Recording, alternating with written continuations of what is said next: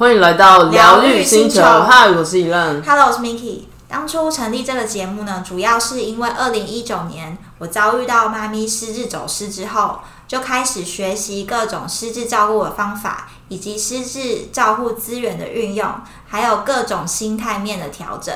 那这一段历程呢，从完全失智照顾小白到逐渐上手的学习，我希望可以透过这节目分享给正在走这条道路上的你。而我呢是 Miki 的表姐，对 Miki 照顾过程中充满好奇，也希望透过轻松的方式陪伴生活遇到许多低潮的你一些支持的力量。接下来我们节目呢，除了失智照护的议题，也会聊关于灵性成长、自我疗愈、觉知生活的议题。因为很多时候呢，我们会常常掉入一个黑洞，就是负能量的漩涡中，常常会忘记你永远有选择的权利，永远也可以创造不同的可能性。那透过这每一周的姐妹谈话，希望可以提醒你，你值得，也有能力拥有美好的一切。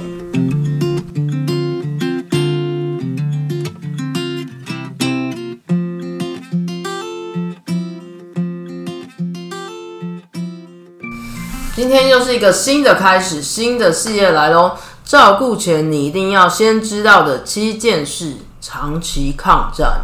对，我们第一个就要讲说，照顾是一个长期抗战，是一个很漫长的道路，分很多种阶段。就是照顾这件事情，其实不是说像感冒啊，看医生，嗯哼然后可能吃个药，一阵子就会好了。因为失智照护这件事情，就是它会一直慢慢的、慢慢退化，嗯所以它不是说哦，像手术，然后会恢复，可以复健，然后三到五个月就可以恢复正常这种。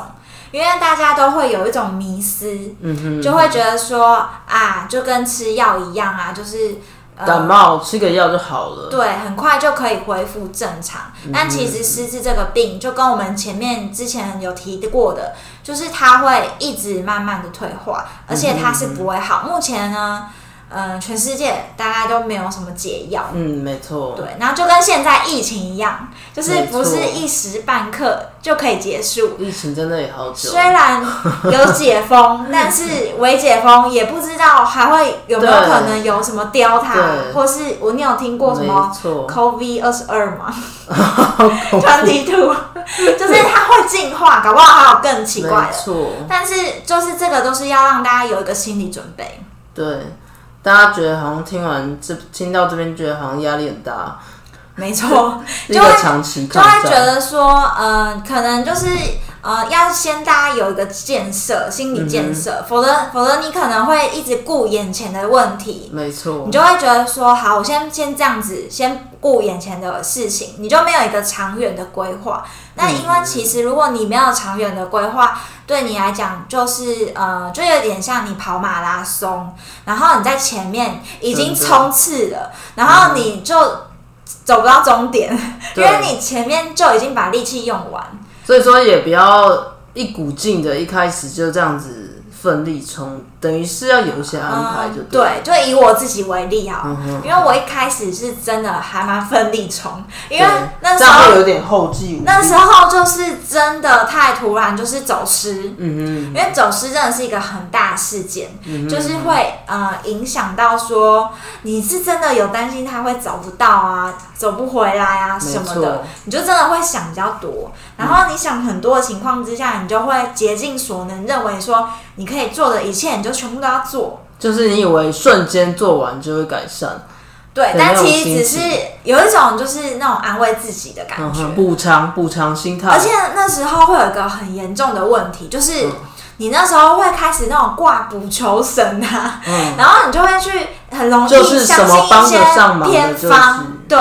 然后你那时候会觉得说啊，现在也不知道可以做什么了，不然就是嗯、这边好像听说吃这个有用，然后吃咖喱有用，然后吃什么有用，哦然后你就觉得说，那我们是不是现在应该全部都要吃那个？然后嗯呃淀粉都不要吃了，然后精致的也都不要吃了，然后就是你会那种有一点疑神疑鬼，因为其实当被知道被诊断说是呃失智症，你就会呃比如说你以为可以治疗嘛，嗯，然后比如说可以改善或干嘛，但是医生可能跟你讲说，他他只能就是延缓嘛。对，然后因为等于是在医学上，你好像得不到一种那种改善，你就会开始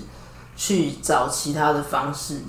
对，而且甚至有人会不相信医生的话，然后他还会想说，因为这个医生不专业，对不对？然后对啊，然后就去看另外一间医生，就发现另外一间医生也是是讲一样的。对，对，那因为就是这个是一个过渡期啦，因为嗯通常大家面对这种家属一定是很难接受，因为毕竟他嗯、呃会跟你之前认识熟悉的人完全不一样。嗯嗯。就是他会突然整个变成另外一个人，你就是没有办法一时半刻接受，嗯就是会有一个过程，就是什么要面对、接受，然后处理、放放下，放。下就是这是一个流程，但是你可能没有那么快可以走完这个流程，嗯嗯所以我觉得，嗯，这个长期抗战部分，大家真的要有一个心理准备。没错。所以我们其实这一集也就是想要努力让大家更认识失智症，就是希望大家都可以比较早发现这件事情，然后就是可以提早处理。对，然后包含像我现在啊，其实，嗯、我妈妈她已经，我已经接手照顾有超过两年的时间，没错，然后我自己就有发现，其实大家对失智症还蛮不了解的。真的，然后周围的人可能就会觉得说，哎，他看起来蛮正常的，然后嗯，穿什么就是看起来也都蛮 OK 的啊，跟一般的嗯人就差不多啊，然后甚至还觉得他很有气质啊 什么的，就是你知道看外表感觉上就不知道他有生病，嗯哼嗯哼，然后都是会等到是嗯，比如说嗯讲话讲比较久了，嗯哼才会慢慢发现说，哎，他好像怪怪的这样子。嗯哼嗯哼，因为一一开始大家还是会觉得他有点像是健忘，人老老了都会这样嘛。嗯，对，但就是好像没有办法，就是应该说也不知道要怎么去面对这件事情，然后进而去处理或者是规划。那你一开始，比如说一开始面对到这样的事情，你原本就有想说，嗯，你要做怎么样准备，因为包含你自己的生涯规划。嗯就会直接被影响到。嗯哼哼，对，然后像我啊，我一开始是呃，因为太措手不及了，然后我是先离职。嗯哼，但其实这是好像是最错的示范，因为通常很多协会跟家庭照顾者那边都会说照顾不要离职这样。可是其实你不离职，那该怎么办？你当下应该是这样觉得吧？呃因为你对你有很多事情，就是你就觉得你可能要补足那些部分。所以我其实是花蛮久的时间在调试，因为我一开始就先走失之后，我就会马上离职了。嗯，我就觉得我要接这个这个事情，那因为我都不了解，所以我必须就是全全部的时间，对，全部的时间先花在就是收集资料啊、问问题啊、去调查，然后去寻求别人协助，这其实是需要做很多功课的。嗯哼，对，就不可能马上就可以进入那个状况，你一定是要真的去很全面的去知道这个病，因为通常我们一开始真的是在还没走失之前，我们大家真的对这病都还完全陌有点陌生，就觉得可能只是偶尔忘记东西，没那么严重。对，然后也不会觉得说他跟电影演的一样，会真的就是回找不到回家的路，对，因为我记得我们之前有一起去看电影，就是然后你那时候给我的 feedback 还是蛮乐观的。对，实在太错愕，就是你不，你没有办法想象说，因为我妈原本是一个很精明干练的人，没错，你没有办法去想象说她可能真的有一天会找不到那个路回家，或是他没有办法搭交通工具，或是没有办法就是表达他的一个什么。对，这这听起来是蛮荒谬的。就是你很难去想象，除非这件事情已经在你前面发生了。然后发生过 N 遍，呃，也没有，我是很快就可以接受，但有些人可能真的是要很多次。对，但就是真的，我觉得这是一个，嗯、就是你会直接会面临到的问题啦。然后我自己的反应是，我当我已经离职，把这些事情都了解以后，我慢慢就会发现，哎，那这样子我收入会中断。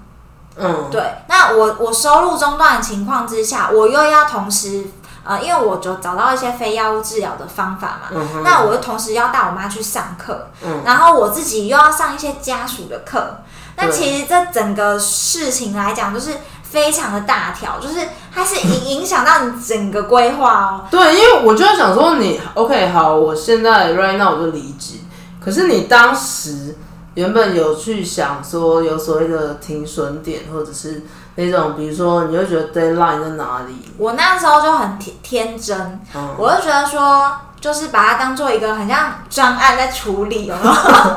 PM 就对对因为我工作就是类似这样，就我就觉得好，应该超过一两个月就可以搞定，殊不知，因为我觉得是应该是说我先了解嘛，嗯。那了解完以后，我一定会知道方法。啊那对的确我有找到方法，因为方法就是要去上师资据点的课，对，对，然后我也有帮他申请一九六六，这个我也有做了，嗯然后只是说他这一些都需要有人协助陪同。那这时候我们就会面临到没有人陪同的问题。没错，那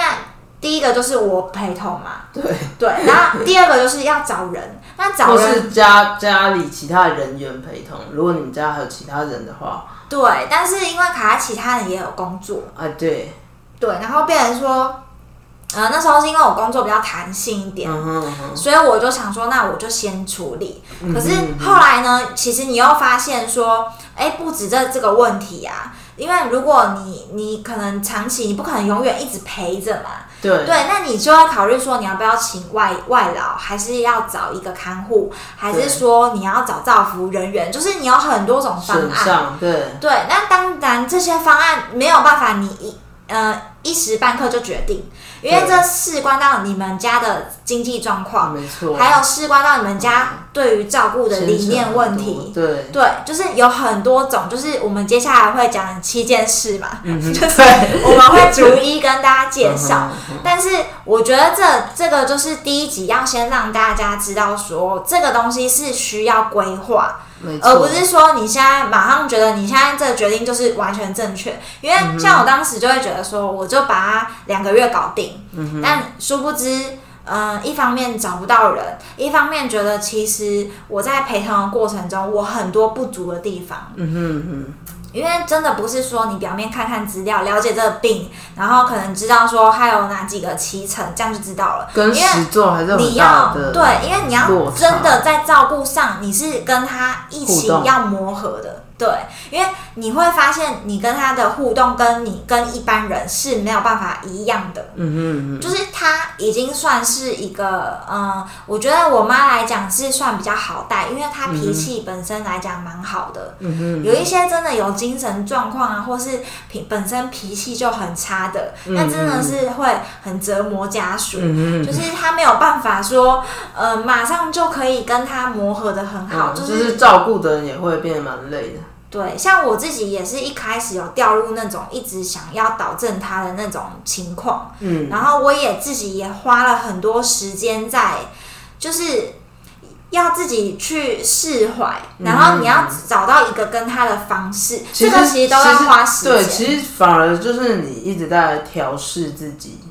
对，因为你没办法改变他。对，那调整自己，对啊，当然长期抗战这一点也是要跟大家讲说，你不要想要改变，就是这个病病人，因为他已经生病了，那他做的这一切都一定不会是故意的嘛。嗯嗯，对，那你一定是你要自己去想办法去调试。好，可能就是用一些我们之前有提到说一些人性的照顾方法，嗯嗯，或者是你可以去上一些呃专门针对怎么照顾失智的一些相关的课程，其实坊间还蛮多的。像我知道最近呃刚解封那个失智的呃协会，失智症协会就有举办那个永远记得你的讲座，嗯嗯，就是他们以前就每年都有办一些。呃，就是那个讲座名字叫“永远记得你”，然后是每次都是同样的名字，它是一个系列的讲座，哦对对对。然后他会邀请说是各个医院的专专业的人士，嗯哼嗯或是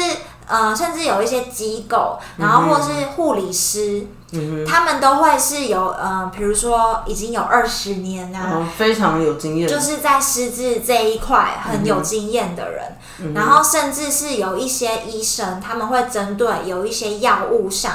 或是请一些物理治疗师啊、心理治疗师这些来分享。就是他是给家属听的，对，他会以就是家中有失智呃长者优先聆听，然后免费对，那这个都要抢报名哦，因哦，为他都有名额，不是想听就可以听，因为它的场地有限制，然后再加上最近疫情解封，可能都要隔一个位置坐，嗯，梅花然后座，马上名额就满了。嗯嗯所以就是大家可以就是慢慢去找这些资源啊，嗯因为我是我自己是真的找了蛮多这些管道，然后嗯。要真的花时间自己去学习。就是变成你要花时间去跟他相处，对，因为其实你听到对你听到今天听到这个讲座，可能这个物理治疗师他的方法，你用在家里可能不太适用，然后不一定，对对？每个人对，然后变成说我自己是去听了很多种方法，嗯然后我们家又情况更特别，是早发型的，就是变成是体力超好，然后别人都是说卧床或是行走不便，嗯嗯嗯。我们家都跟人家情况不一样，所以这种东西就是需要呃家属这边要真的是长期规划。那时候我自己是帮自己排一个礼拜两次去上课，嗯然后我陪我妈去上课也是至少呃两到三天，然后我就等于是几乎每一天都要有一些学习跟进步的空间，你才有办法跟上这个。嗯哼，所以说你现在等于是，呃，应该说你探索，应该说一年是吗？嗯，花超了一年的，对，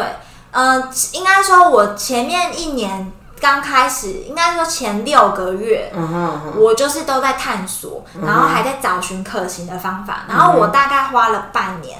嗯哼，有找到方法，嗯哼，然后也有安排好，就是据点的课表啊，还有去呃哪边上课，像我们早发行的就有去到台北市那里有一个康泰基金会，嗯哼，他们就特别针对早发行的有有一个服务这样子。嗯就是那时候其实也是花了半年的时间才把这些课表，然后哪些地方有哪些课程搞定，然后还要卡位，因为有些不是你想上就可以的。像有一些我们初期上的一些轻度的，呃，那些据点也都不让我们中，就是后来随着病程增加，他也不让我们上，嗯所以变成说你要一直不断的去更新，然后去跟进这些知识，嗯。所以就不是说一时半刻这样子。所以等于你也花了一段时间去摸索，然后到你可以顺利的怎么讲跟他相处，跟这个疾病相处，对，然后呃，可是又又因为疫情的关系，嗯，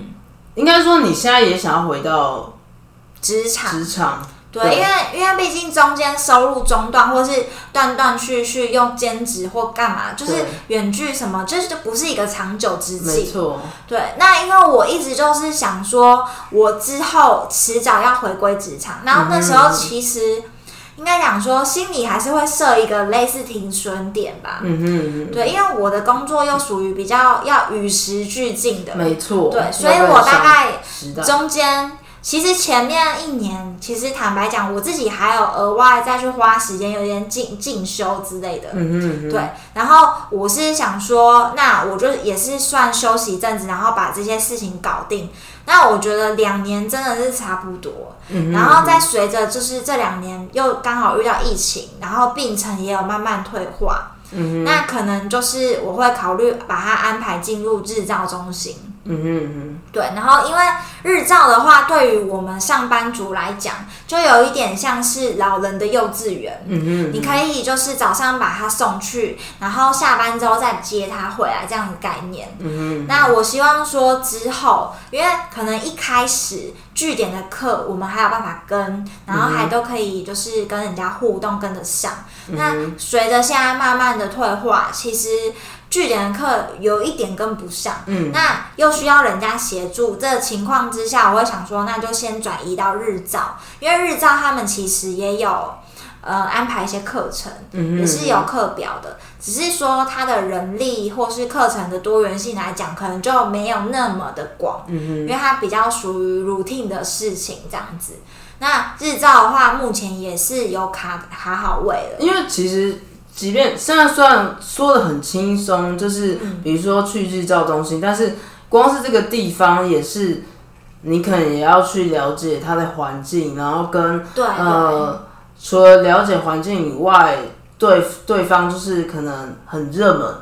嗯，就是不不一定很容易就可以说你要去就可以去。对，这可以当跟大家分享。就是其实我们排日照这件事情啊，蛮波折的。嗯其实我们一年前就有排过，然后当时呢就是要等半年，嗯然后就是在家里附近的一个日照中心，就是蛮方便的。可是那时候卡了半年以后呢，好不容易排到哦，嗯但带我妈去的那天，她就觉得她格格不入，嗯因为他就是属于年轻型的嘛，那他就会觉得那里的长辈都是八九十岁，跟他年纪就差很多，对，他觉得他为什么在这？然后那时候他给我的感觉就是他不想要待在这里，嗯然后又有门禁，然后把他就是他觉得他被锁住了。嗯然后那时候我也觉得说，好像就是有点不人道，嗯还是怎样。然后半天之内，就是被那个呃对方日照的中心的人员打电话打了两次，因为原本是想要试听，嗯先半天试试看。嗯后来呢，因为我先把他送去嘛，跟他讲讲话，我就走了。嗯嗯然后他就一直在门口，他就他就那个对方的老师是跟我讲说，他就是不想待，他想要出去。嗯那就会有一点是，嗯，很像就是我被就是被逼迫那种感觉。嗯那我就觉得说啊，这样也很可怜，就是，就是那时候也觉得说他可能也还没办法那么快的适适应，嗯哼对。然后那时候也其实一方面啊，嗯，坦白讲，我自己心里是会觉得说，如果我现在还可以陪他，我就先陪他。嗯因为那那一阵子就是，呃，我其实蛮希望说可以花多一点时间在陪他身上，嗯就是。其实工作来讲，就是那时候觉得没有到那么重要，就觉得说，因为你你那时候也真的不知道这个病什么时候会突然就瞬间恶化，干嘛？嗯万一，而且你会有你，你要看一些电影有没有，或是小说，你越会想说他会不会真的以后完全认不出你是谁？嗯然后你就会想说，那不然现在趁他还记得说我是谁，就是他还认得出我是谁，嗯那我就先。比如说，在整这个期间，我就先好好陪他。嗯然后，而且那时候我的想法是，我想要把它记下来，就是可能以前啊，就是也没有那种像数位相机或是呃手机这么方便拍照。嗯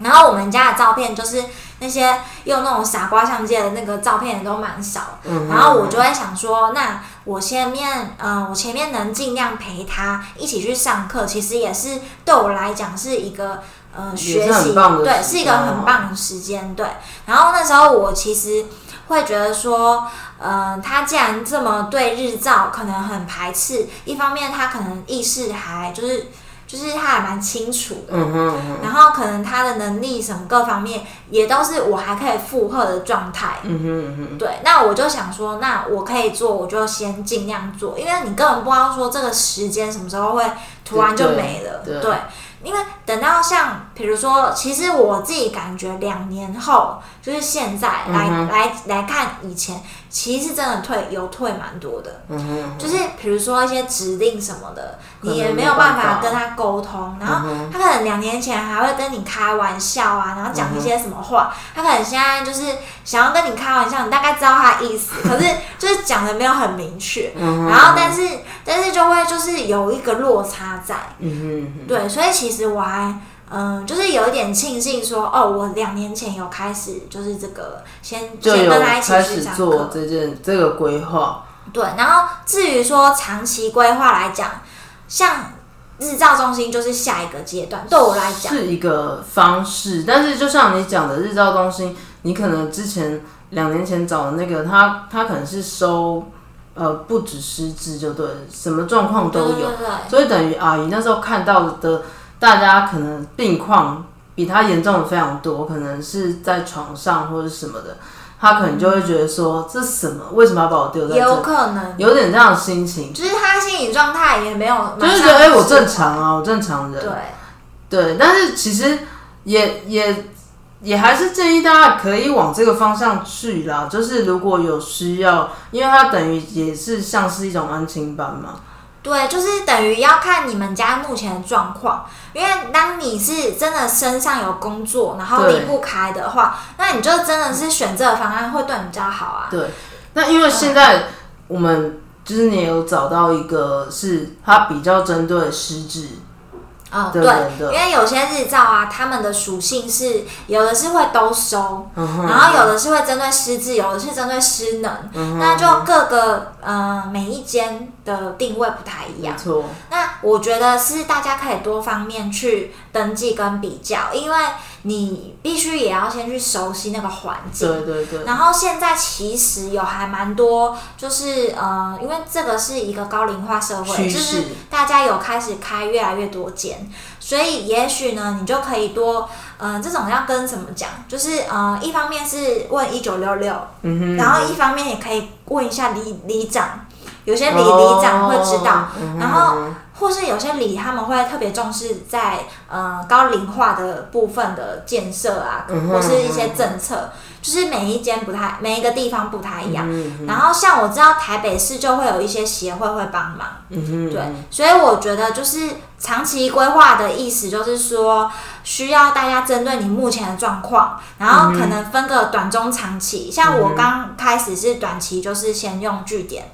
那可能现在已经一个下一个阶段，就是要需要有据点跟日照去做搭配。嗯那可能之后据点可能就没办法的话，就全部都去日照了。嗯哼嗯对啊，因为日照其实来讲，他们有门禁啊，会让我觉得会让我觉得比较安心，因为因为它中度之后真的是，如果你乱跑的话，其实对大家来讲就是。真的会很担心它跑不见，然后又乱跑，是不看沟通，不看马路的，就很担心。对，那如果说每一个家庭他们的状况是不一样，有些人可能比较适合请外佣，因为有一些是失能啊。对，那就每一个家庭状况不一样。那有一些，我我觉得其实就是呃，没有什么好跟坏，